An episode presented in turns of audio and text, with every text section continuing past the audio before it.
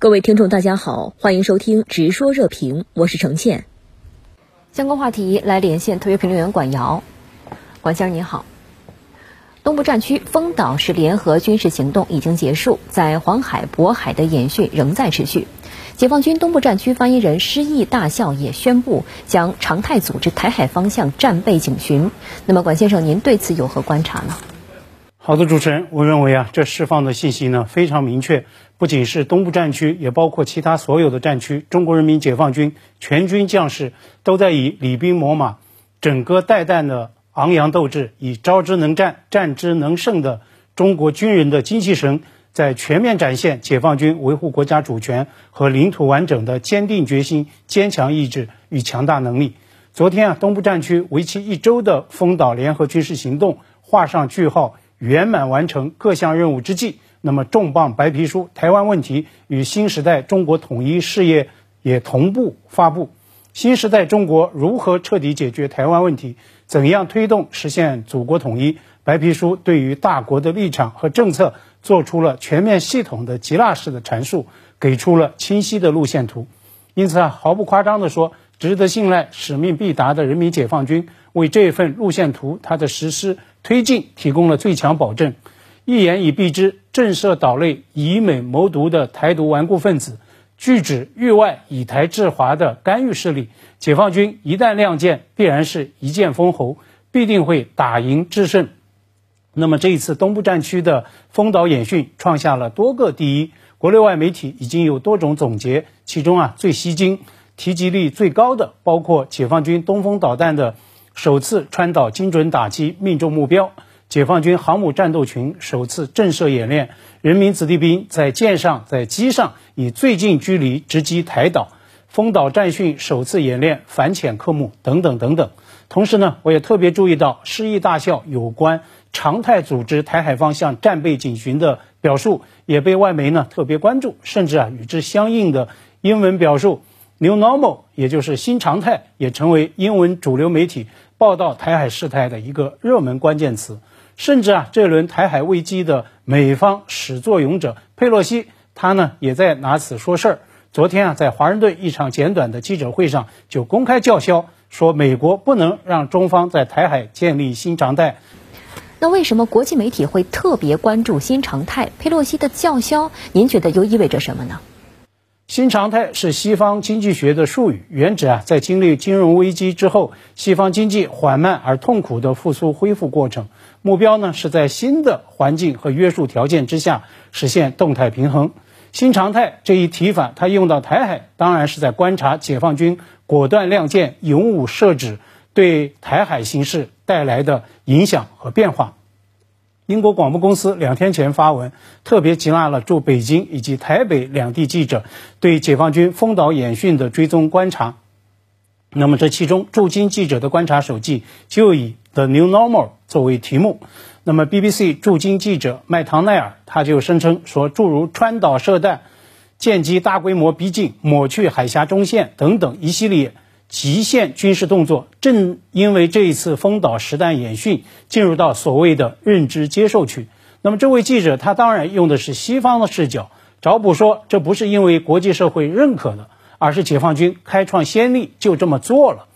曾经在克林顿政府担任助理国务卿的谢淑丽，他是呢美国最知名的中国问题专家之一。谢淑丽在接受雅虎财经采访时就分析。中国大陆方面正在主动出击，利用佩洛西登台做战略动员，以解放军舰机乃至海警船等等，持续加力施压台当局，争取塑造台海新常态。那么，顺着西方舆论这样一个观察角度，对失意大校常态组织台海方向战备警巡的这个表态特别关注，就在情理之中了。常态战备警巡一定意味着所谓台海新常态的延续与强化。那么，明白这一点，我们就。不难理解，为什么佩洛西老太也要拿着新常态来说事儿，叫嚣美国得出手阻止了。佩洛西执意顶风窜台，被三获普利策奖的《纽约时报》知名专栏作家弗里德曼炮轰鲁莽、危险、不负责任。那么，如果这样一种极度鲁莽、危险、不负责任的行径，如谢淑丽分析所言，反倒成为中国人民解放军果断亮剑。为中方进一步强化解决台海问题主动权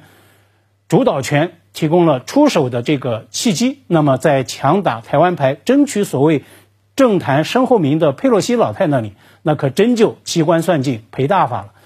因为啊，中方主动权、主导权抓得越牢，外部干预、操弄台海问题的空间也就越发会被压缩。所以啊，佩洛西在昨天的华府记者会上要大谈美方必须阻挠所谓台海新常态。嗯，那么对于美国副防长公开扬言美军将继续在台海照常行动，您又如何看？有岛内媒体称，中美两军在台海达成所谓你来我往的默契，您对此有何分析呢？我个人认为，所谓你来我往的这种默契，根本就是无稽之谈。所以啊，这个默契说是要被打上引号的。在台海问题上，如果真的有所谓的默契存在，那么对于外部世界而言，那一定就是，而且只能是对中方最重要、最敏感的国家核心利益的再一次的底线确认。解放军东部战区已经以连续一周的高质量、高水准的演训，以飞机、大炮、常规导弹，以隆隆的炮声，再度强化了这一底线的全球认知。如果西方媒体舆论，包括佩洛西本人最担心的，持续施压蔡当局，持续对外部干预、区域拒止的台海新常态正在形成，并且持续强化，那么如果主动权、主导权确实，牢牢掌把握在中方的手中，又何来所谓你来我往、心照不宣式的刻意回规避呢？退一万步来说，姑且假定真有所谓的默契，现在还有什么沟通实现渠道吗？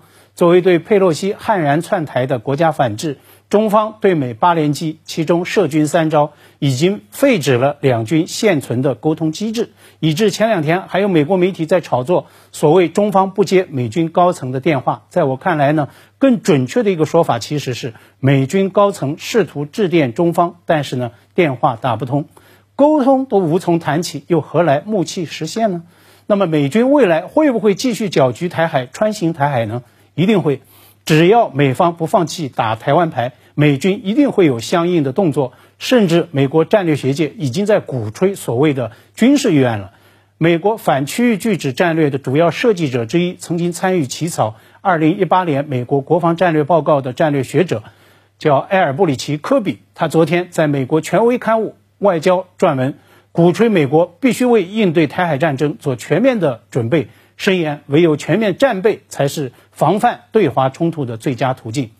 那么，解放军对台海方向的战略警巡，会因为外军外力的异动做相应的调整吗？一定不会。这意味着，未来台海方向的战略博弈、战略对峙，乃至是激烈的碰撞，仍然将会持续，并且有可能在局部地区上演非常事态。对此啊，我们要有，也一定已经有了充分。万全的战略预案。好的，谢谢管先生在线与我们分享您的观点，谢谢。